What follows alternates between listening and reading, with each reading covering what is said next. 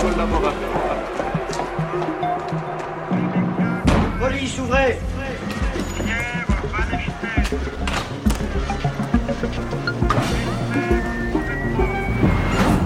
Je suis Stéphanie Duncan. La rafle du Veldiv, une affaire d'État, épisode 5, l'arrivée au Veldiv.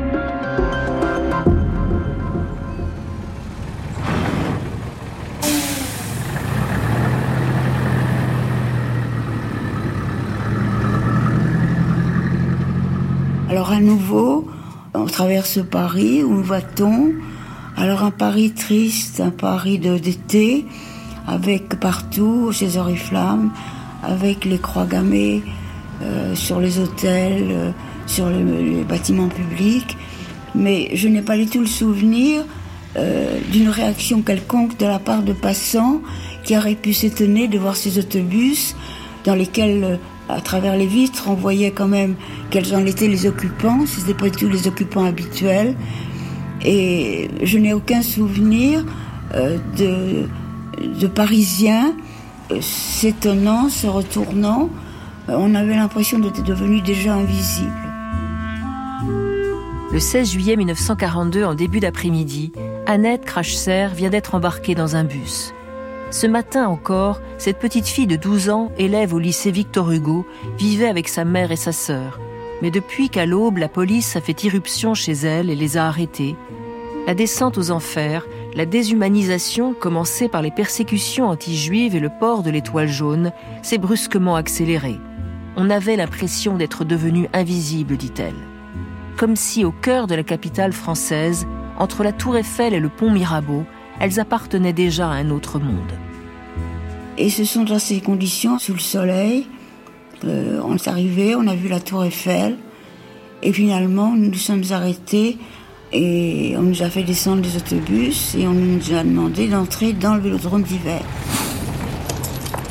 Le Veldiv, aujourd'hui disparu, était situé rue Nélaton dans le 15e arrondissement, près de l'actuelle station de métro Biraken. Comme son nom l'indique, cette immense salle couverte, créée en 1909, accueillait les compétitions d'hiver de cyclisme.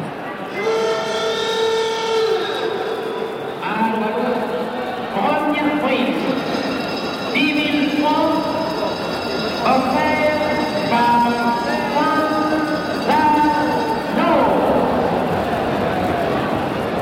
Un lieu populaire qui connut son heure de gloire dans les années 30. Mais aujourd'hui, la salle de spectacle et de réunion politique devient subitement une prison où plus de 8000 personnes, dont 4000 enfants, seront enfermées pendant près d'une semaine. Le projet initial de la préfecture de police était de procéder au Veldiv à la séparation des parents et des enfants. Ces derniers devant être ensuite confiés à l'assistance publique et à l'UGIF. Mais comme Jean Leguet, l'adjoint de René Bousquet, s'obstine à réclamer des Allemands qu'ils déportent également les enfants, l'attente des familles au Veldiv va s'éterniser, dans des conditions effroyables. Assis ou couchés sur des gradins, sans eau, sans nourriture, sans toilette, sans hygiène, sans presque aucun personnel soignant. Si la préfecture de police a minutieusement préparé la rafle, rien n'est prévu pour accueillir les familles arrêtées.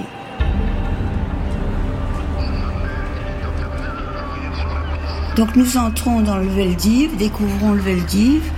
Alors c'est grand, c'est très grand. Il y a au niveau du sol une zone plane, une grande zone plane, un peu ovale, surmontée tout autour par un pan incliné, nu, qui lui-même est surmonté par des rangées de strapontins et qui font tout le tour du Veldiv. Alors ces strapontins se succèdent sur des gradins et puis c'est tout ce qu'on en voit, si ce n'est qu'il est déjà, le Veldiv est déjà très rempli, qu'il y a beaucoup de monde déjà installé sur les gradins. Il fait très très chaud.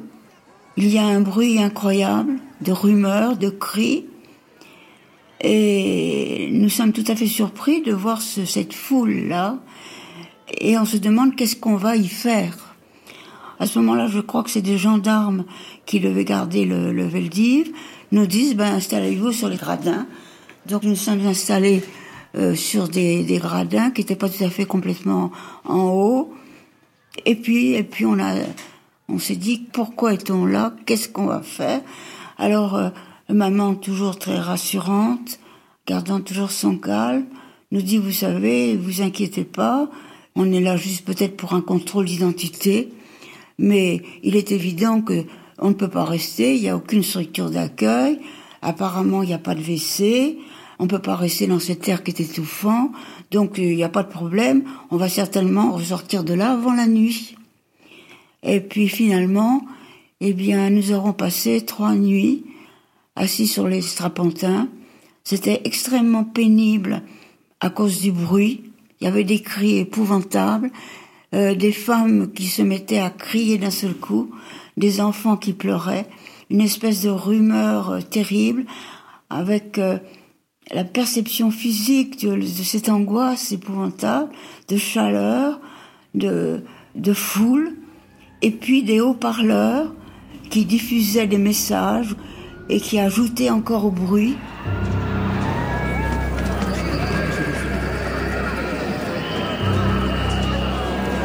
De l'eau, monsieur. On peut avoir de l'eau, s'il vous plaît. Fait tellement chaud ici, on monsieur, s'il vous plaît.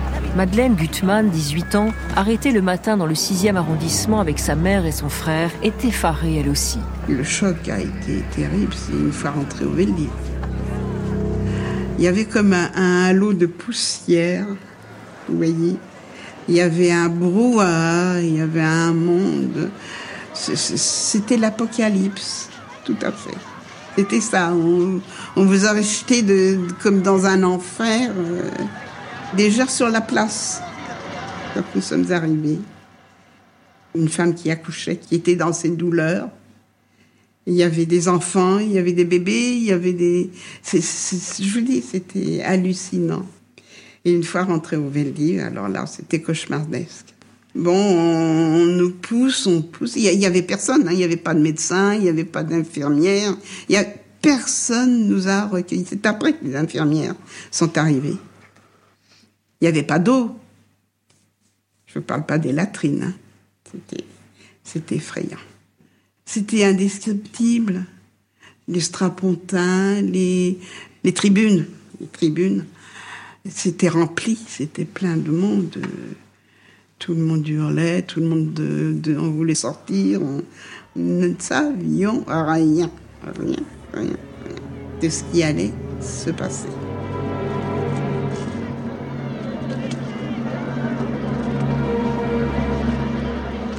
Ce 16 juillet, à la préfecture de police, on fait le bilan de la première journée de rafle. À 17h, 11 363 juifs ont été arrêtés à Paris et la proche banlieue. Ces résultats, médiocres, préoccupent Émile Hennequin.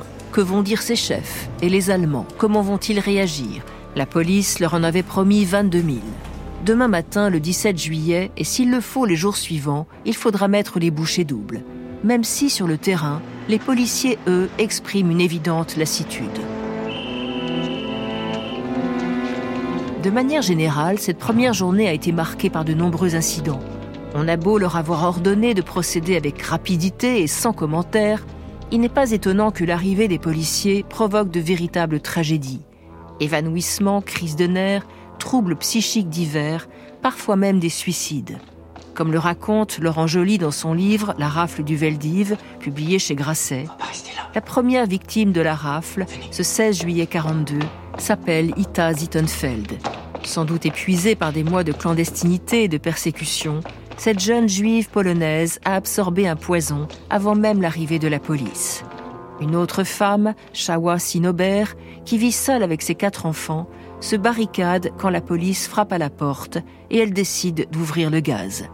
Les enfants et leur mère survivront, mais elle sera finalement arrêtée et déportée à Auschwitz.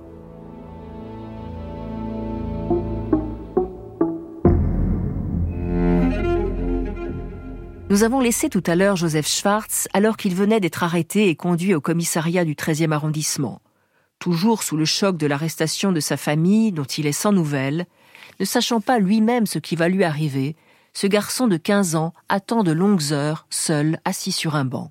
Moi, je m'étais assoupi, j'étais dans un état second. On voyait un gosse qui quitte ses parents la veille, sa mère qui vous embrasse. Et puis, euh, le lendemain, vous vous retrouvez au commissariat, vous n'avez rien fait. Alors, je m'étais assoupi. Il y a des grands bancs dans les commissariats avec des, une grande table où ils cassaient leur croûte. Euh, Un petit maigrichon, comme ça, pas très gros. Et tout à coup, il soulève le banc, il m'a envoyé valdinguer à l'autre bout de la pièce. Il m'a donné des coups de pied au derrière. Ça, ça a été longtemps en matière. Bon. Ça, le petit juif, on dort pas dans les commissariats. Bon. Après ça, il, est revenu, ou d'autres sont revenus, avec des papiers sous le bras, comme ça. Euh, euh, Bon, dis donc, on est en train d'étudier ton cas. Si les policiers étudient son cas, c'est que les parents de Joseph ont été dénaturalisés par les lois de Vichy. Les policiers veulent la confirmation que Joseph a lui aussi été dénaturalisé.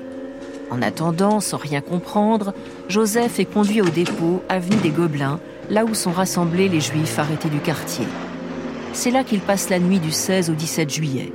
Mais au petit matin, moi, j'étais nerveux, quoi. J'étais nerveux. Je savais pas où j'en étais. J'étais dans un espèce d'état. euh, me demandais si je rêvais, si je rêvais pas. Je, je savais pas. Je comprenais pas. Je- Et puis je m'approche de la porte et je vois les balayeuses municipales euh, qui remontaient l'avenue. Donc on était peut-être à 5-6 heures du matin. Puis il y avait un garde mobile. C'était pas un flic, c'était un garde mobile. Avec un mousqueton qui faisait les 100 pas. Puis moi, je regardais, curieux, je regardais euh, par l'entrebâillement de la porte. Il passe devant moi, il dit fous le camp. Alors ça, j'ai jamais su. S'il m'a dit fous le camp, de rentrer, que je regarde pas dans la rue, ou de me dire fous le camp. Moi, je l'ai interprété comme fous le camp. J'ai pris les jambes à mon cou, puis je, je suis parti. Voilà. À ce moment précis, en passant cette porte, Joseph Schwartz vient d'échapper au sort des raflés du Veldiv, c'est-à-dire à la mort. J'ai couru, couru, couru. J'ai couru jusqu'au coin de la rue de la Glacière. Je me suis assis dans un petit square, là, tremblotant, là. Il m'arrivait quelque chose, j'ai pas compris ce qui m'arrivait, il m'était sauvé. Vous avez enlevé votre étoile jaune, Euh, bah, L'étoile jaune, je l'ai enlevée euh, dès que je suis sorti du commissariat. Dès que je suis arrivé en coin de la rue de la Glacière, dans le petit square, sous le métro aérien, là, il y a un métro aérien, là. Il y a un petit square, là. J'ai arraché mon étoile, je l'ai jeté dans les buissons, là. De là, j'ai attendu.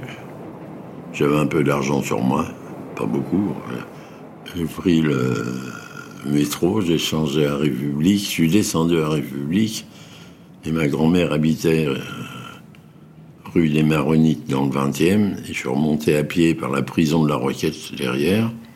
Je suis arrivé chez la grand-mère qui était en larmes, on venait d'arrêter ma tante. C'est la dernière fois que j'ai vu ma grand-mère. Euh, plus revu.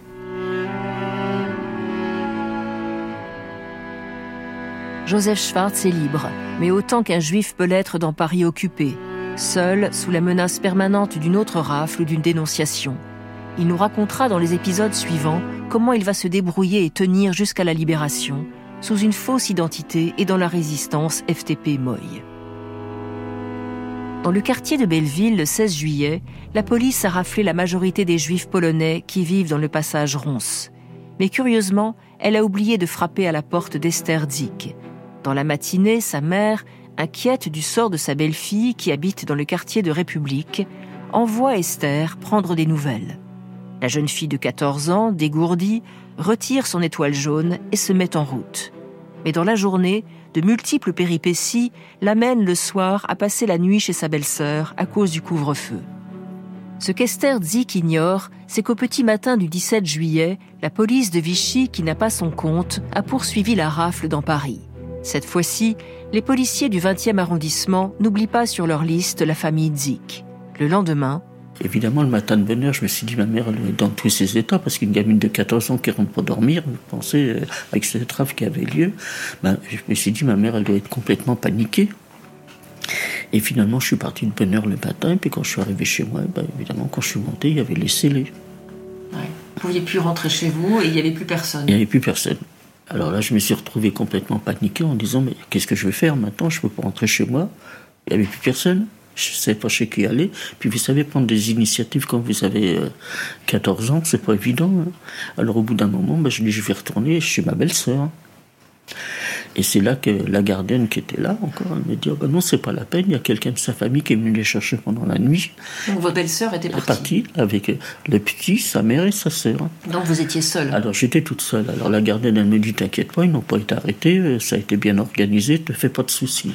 J'étais planté devant sa loge, et puis je commence à pleurer. Elle me dit Mais qu'est-ce qui t'arrive? Alors je lui explique que, que je savais pas où aller. Alors elle m'a dit Bon, bah écoute, tu rentres dans la loge, et elle m'a gardé pendant une quinzaine de jours. Puis au bout de 15 jours, évidemment, il y avait déjà des affiches qui étaient placardées dans les rues de Paris en disant que les gens qui essaient de sauver les juifs risquaient de se faire arrêter. Vous savez, dans une loge de gardienne à l'époque, hein, C'était tout petit les loges gardiennes. oui, il y avait un rideau qui cachait un lit, et puis point final. Esther Zik, 14 ans, a échappé par hasard à la rafle. Mais ses parents, un père malade et une mère handicapée, et deux de ses frères ont été arrêtés, sans doute conduits au Veldiv. Et donc, comme Joseph Schwartz, elle se retrouve seule. Dans les épisodes suivants, elle racontera comment, pour tenter de rejoindre son frère en zone libre, elle traverse la ligne de démarcation, seule, dans une forêt en pleine nuit. Elle racontera aussi comment finalement elle sera arrêtée et déportée à Auschwitz. Le 17 juillet 1942 à 13h15, la rafle prend fin. Au total, 12 884 personnes ont été arrêtées. Presque deux fois plus de femmes que d'hommes, et beaucoup plus d'enfants que prévu. De nombreux hommes, prévenus et persuadés qu'ils étaient les seuls visés, se sont enfuis à temps. Près des deux tiers des personnes recherchées ont échappé à l'arrestation. Grâce aux rumeurs, on l'a vu, grâce à la solidarité aussi parfois de quelques braves gens, des voisins ou des policiers. Environ 4000 personnes, célibataires ou couples sans enfants, ont été envoyées directement à Drancy. Plus de 8000 autres, des familles avec enfants, on l'a vu, ont été conduites au vélodrome d'hiver. Mais à l'extérieur, l'opinion va-t-elle réagir?